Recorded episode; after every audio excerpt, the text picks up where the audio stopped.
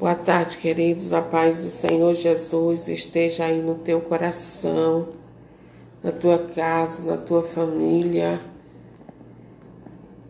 e em tudo quanto você fizer nesta tarde. Deus abençoe a sua vida.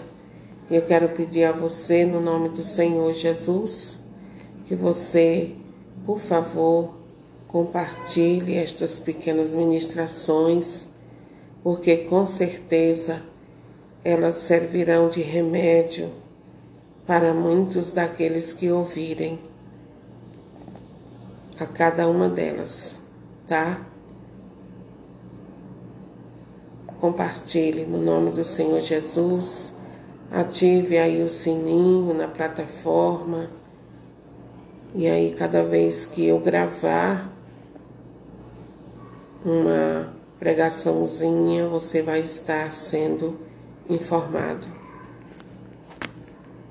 Nós vamos meditar Marcos 2, do, cap... do versículo 1 ao 12. Deus abençoe a sua vida. Alguns dias depois, Jesus passou novamente por Cafarnaum e espalhou-se a notícia de que ele estava em casa. Ajuntou-se tanta gente que já não havia mais lugar, nem mesmo a porta. E Jesus dirigia-lhes a palavra. Trouxeram-lhe um paralítico carregado por quatro homens. Como não conseguiam apresentá-lo a ele por causa da multidão, abriram o teto bem em cima do lugar onde ele estava. E pelo buraco desceram a maca em que o paralítico estava deitado. Vendo a fé que eles tinham, Jesus disse ao paralítico: Filho, os teus pecados estão perdoados. Estavam ali sentados alguns escribas que no seu coração pensavam: como pode ele falar deste modo? Está blasfemando. Só Deus pode perdoar pecados. Pelo seu espírito, Jesus logo percebeu que eles assim pensavam e lhes disse: Por que pensais estas coisas no vosso coração? Que é mais fácil dizer ao paralítico: os teus pecados são perdoados, ou levanta-te, pega a tua maca e anda. Ora, para que saibais que o Filho do Homem tem na terra poder para perdoar pecados, disse ao paralítico: Eu te digo, levanta-te, pega a tua maca e vai para casa. O paralítico se levantou e, à vista de todos, saiu carregando a maca. Todos ficaram admirados e louvavam a Deus, dizendo: Nunca vimos coisa igual. Palavra da salvação, glória a vós, Senhor. E eu quero iniciar essa ministração dizendo a você que quem sabe se encontra com algum tipo de paralisia. Por exemplo, uma enfermidade que está te deixando acamado, acamada. Eu quero dizer para você nesta tarde que Jesus é o, é o médico e o remédio ao mesmo tempo. Jesus é o médico e o remédio ao mesmo tempo. Ele não só trouxe salvação, ele é a salvação. Ele é a salvação. Queridos, que iniciativa admirável, louvável a iniciativa desses quatro homens, amigos desse paralítico. Que atitude maravilhosa essa! E é isso, queridos e queridas, que falta em muitos de nós. Falta determinação, falta interesse da nossa parte pela causa dos nossos irmãos, do nosso próximo. Nos falta muitas vezes iniciativas como esta destes quatro homens. Estes homens queridos, eles foram não só amigos desse paralítico, eles foram seus pés, suas mãos e a voz deste homem. O paralítico, ele foi primeiramente perdoado dos seus pecados, como nós vemos aqui nesse texto. E em seguida ele recebeu a cura da paralisia. Jesus, ele conhece profundamente a mim e a você e Ele sabe do que é que nós mais estamos necessitados.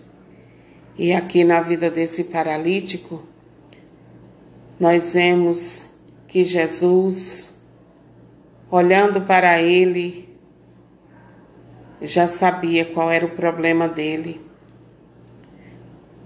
Por isso ele diz: Filho, teus pecados estão perdoados.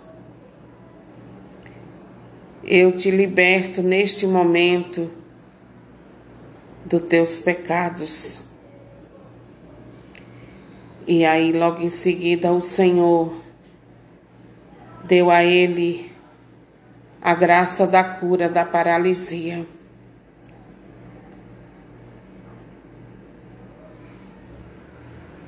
Deus, ele nos cura começando dentro de nós, porque Ele enxerga tudo aquilo que eu e você traz, tudo aquilo que nós trazemos dentro de nós, o Senhor conhece, o Senhor vê. E esse paralítico, queridos, queridas, de Cafarnaum era primeiro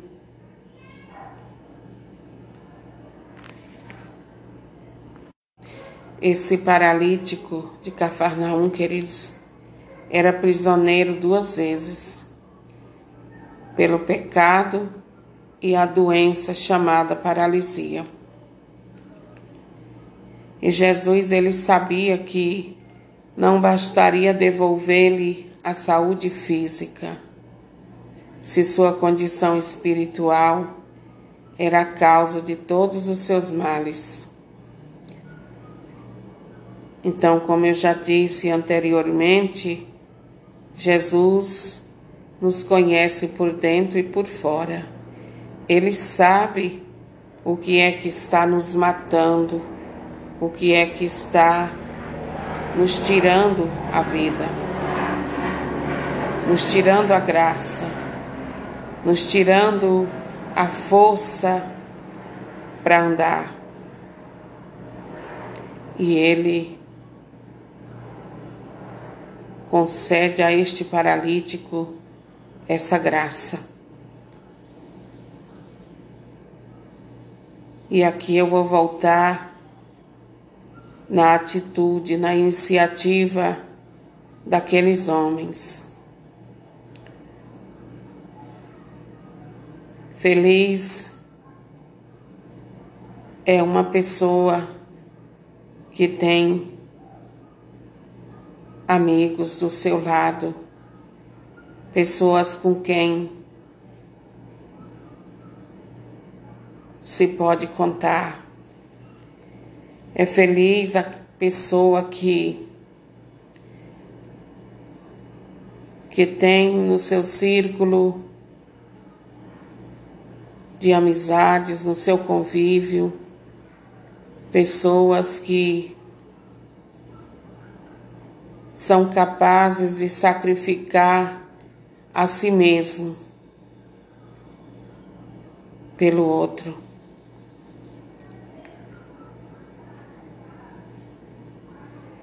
E olha, queridos, nós precisamos de ter pessoas assim do nosso lado. Pessoas que sacrificam por nós, pessoas que não medem esforços para nos levar aos pés do Senhor, para que a gente alcance graça e saia da condição terrível que a gente se encontra. O verdadeiro cristão, meus amados e queridos irmãos, ele leva o outro para Deus. O verdadeiro amigo é aquele que que leva você para Deus, que se preocupa com você, que quer o teu bem, que quer ver você bem. O amigo, ele ama todo tempo. E na hora da desgraça, se torna um irmão. Queridos, na minha vida já houve momentos em que eu tive esses quatro amigos com quem eu pude contar nas minhas aflições. E quem nunca, queridos, passou por uma enfermidade, por uma situação que precisou de amigos assim. E alguns teve essa graça de tê-los e outros as pessoas abandonaram a mercê de si mesmos e muitos chegaram até morrer por falta de alguém que estendesse a mão, olhasse no fundo dos olhos e dissesse: Eu estou com você. Você não está só. Eu vou te ajudar. A tua luta é a minha luta. A tua saúde física e mental é também a minha. Eu vou te ajudar. Eu estou com você nessa luta, nessa batalha. Eu tenho, eu já tive, queridos, nos momentos eu já tive, queridos amigos, assim e ainda tenho. E sou grata a Deus e aos amigos que, que no momento em que eu, por conta da doença, estava impossibilitada de, de andar sem, sem uma pessoa segurando nas minhas mãos e me levar ao médico, eles me seguraram com as suas mãos e me colocavam na sala do médico. E esses amigos queridos não eram amigos só de palavra, eram e são amigos de ação, amigos que tinham uma fé verdadeira. E eles como estes quatro homens que o Evangelho de hoje trata, realizaram um trabalho maravilhoso de equipe, se uniram em prol da vitória de Deus.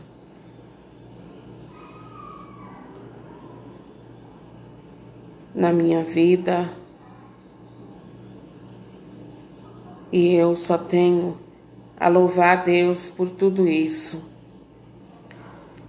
Esses amigos que trata a palavra que nós estamos meditando nessa tarde, eles se uniram em prol da vitória de Deus na vida desse paralítico. Esses são os verdadeiros amigos, aqueles que não sossegam enquanto não vê a glória de Deus resplandecer na nossa vida. Esses são os verdadeiros amigos, aqueles que te seguram pelas mãos e dizem: Eu estou junto com você até o fim. Até o fim, até a hora da tua vitória, eu estou com você. Eu não vou largar você. E que maravilha quando nós temos pessoas desse nível na nossa vida. Pessoas que não se alegram com a nossa derrota, não se alegram com a nossa queda, com a nossa desgraça, mas que se alegram com a nossa vitória e, e lutam juntos para que a graça de Deus aconteça. São pessoas assim que agregam na nossa vida, que fazem a diferença. Que eu e você, queridos, possamos pedir a Deus a graça de que Ele coloque pessoas que se alegram com a nossa vida e que lutam conosco, que estão conosco na alegria e na tristeza, porque muitas vezes, queridos e queridas, a gente a gente não vê isso.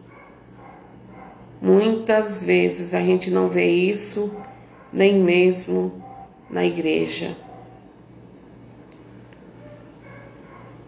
Não vê na família. É cada um por si e Deus por todos. Há muitas pessoas dentro da igreja que elas não se condoem nem um pouco com o sofrimento do próximo. Não se condói nem um pouco com o sofrimento do outro, com a derrota do outro. Muitos fazem é se alegrar quando vê que o outro está caído. E na família, muitas vezes, e aqui eu digo que não são todas as famílias, mas existem muitas famílias que é cada um por si e Deus por todos.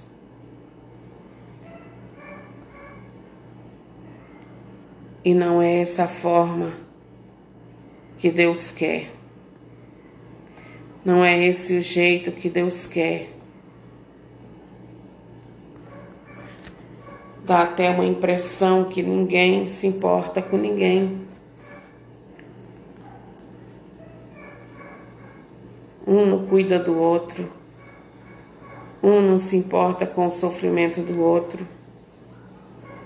Se eu estou bem, o resto não importa. E não é essa postura que Deus espera de nós, queridos. as características do verdadeiro cristão, do homem e da mulher de Deus. É primeiramente levar o outro para Deus. E segundo a fé, precisa ter fé. Precisa confiar em Deus.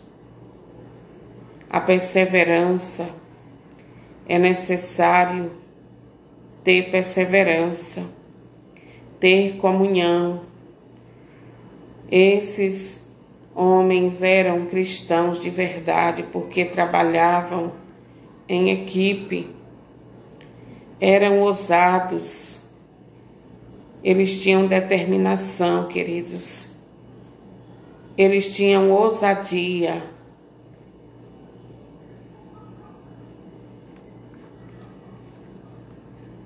E eles foram ousados sem serem inconvenientes. Uma pessoa que é ousada, ela não para nas barreiras, não para nos obstáculos. Ela não para na voz daqueles que gritam conosco, querendo nos tirar do caminho da graça. O pecado, ele debilita a nossa alma. E esse homem, ele estava nestas condições, debilitado. O pecado estava tão entranhado nele que ele já não tinha força. Por isso a palavra de Deus diz que ele estava paralisado. Ele era paralítico. Porque o pecado, ele debilita a nossa alma, queridos. Quando levamos alguém para Jesus, também nós somos curados. Se você tem uma enfermidade, leve uma pessoa enferma até Jesus e você também será curado. Sabe por quê? Porque Jesus é bom. Jesus, quando ele faz, ele faz com abundância. Faça primeiro para o outro, querido, querida. Faça primeiro para o outro e você verá quão maravilhoso é servir ao próximo. Nós vivemos um tempo em que as pessoas, o negócio delas é esse. Se a farinha é pouca, meu pirão vem primeiro. Se sobrar, eu faço para o outro. É a cultura que nós vivemos, queridos. Essa é a cultura de muitas pessoas. Farinha pouca, meu pirão primeiro. Se sobrar, eu faço para o outro. E não é essa cultura que Deus quer que eu e você viva. A cultura que Deus quer que eu e você viva é a cultura que se doa pelo próximo. Veja só, queridos, às vezes as suas chagas, as suas feridas, elas são maiores maiores do que as de alguém que está enfermo. Mas no momento em que você sair de si mesmo para ajudar o outro, Deus também lhe curará. A pior ferida que nós trazemos dentro de nós, queridos, é a do pecado. E ela só pode ser curada com o perdão e a absolvição dos pecados por meio do sacramento da confissão. Ela vem por meio do sacramento da confissão. Esses quatro homens, queridos, lendo o texto, a gente nota que eles empreenderam tempo e esforço em busca de algo que parecia difícil de se realizar. E quem sabe por esse motivo as pessoas não tenham aberto o caminho para a maca com o doente, para o doente passar. Talvez, quem sabe, por pensar que aquele era um caso perdido, um caso sem solução, porém no coração dos seus amigos a fé deles criou raízes, criou raízes e agora eles iam em busca do fruto da sua fé. Eles tinham certeza que estavam na hora e no lugar certo, e nada poderia lhes impedir de ver o milagre acontecer na vida daquele amigo. A fé nos faz agir e Deus, vendo nosso empenho, nossa força de vontade, nos mostra entrada que ninguém cogitou passar, queridos, por ela. E aí a graça acontece. Deus, quando Ele vê o seu e o meu esforço, o seu e o meu empenho, Ele nos mostra entradas que ninguém cogitou passar por ali. E aí a graça acontece, queridos. Olha só, para você ver uma coisa interessante, as casas da antiga Palestina, elas tinham abertura no telhado, pois era comum espalhar trigo, outros cereais na ilha, para que o vento carregasse a palha, limpando o grão. Isso está em Ruth, capítulo 3. Também era costume manter uma, uma escada fixa ou móvel ao lado da casa para possibilitar a subida ao telhado. Certamente os amigos do paralítico usaram a escada e não deve ter sido nada fácil chegar ao cume da casa, carregando a, maca sob olhares de curiosos, incrédulos, enfim e as dificuldades próprias da missão. Essa é uma grande lição, um grande ensinamento, ensinamento para mim, para você e para todos nós cristãos. A fé, queridos, queridas, exige ação. A fé requer atitude. Não basta só eu e você dizer que tem fé. É preciso iniciativas, atitudes que prove essa fé que dizemos ter. E olha só, queridos, nem toda doença é por causa do pecado. Porém, aqui nós percebemos que a doença desse paralítico, sim, era por causa do pecado. O pecado estava tirando as forças dele, estava minando a vida dele. E esse texto aqui deixa bem claro isso. Amém? Deus abençoe a sua vida, querido, querida. Tenha fé e lute para ver a graça de Deus acontecer na vida daquele que precisa dela, mas não pode chegar até a fonte sozinho. Seja canal da graça de Deus. Amém.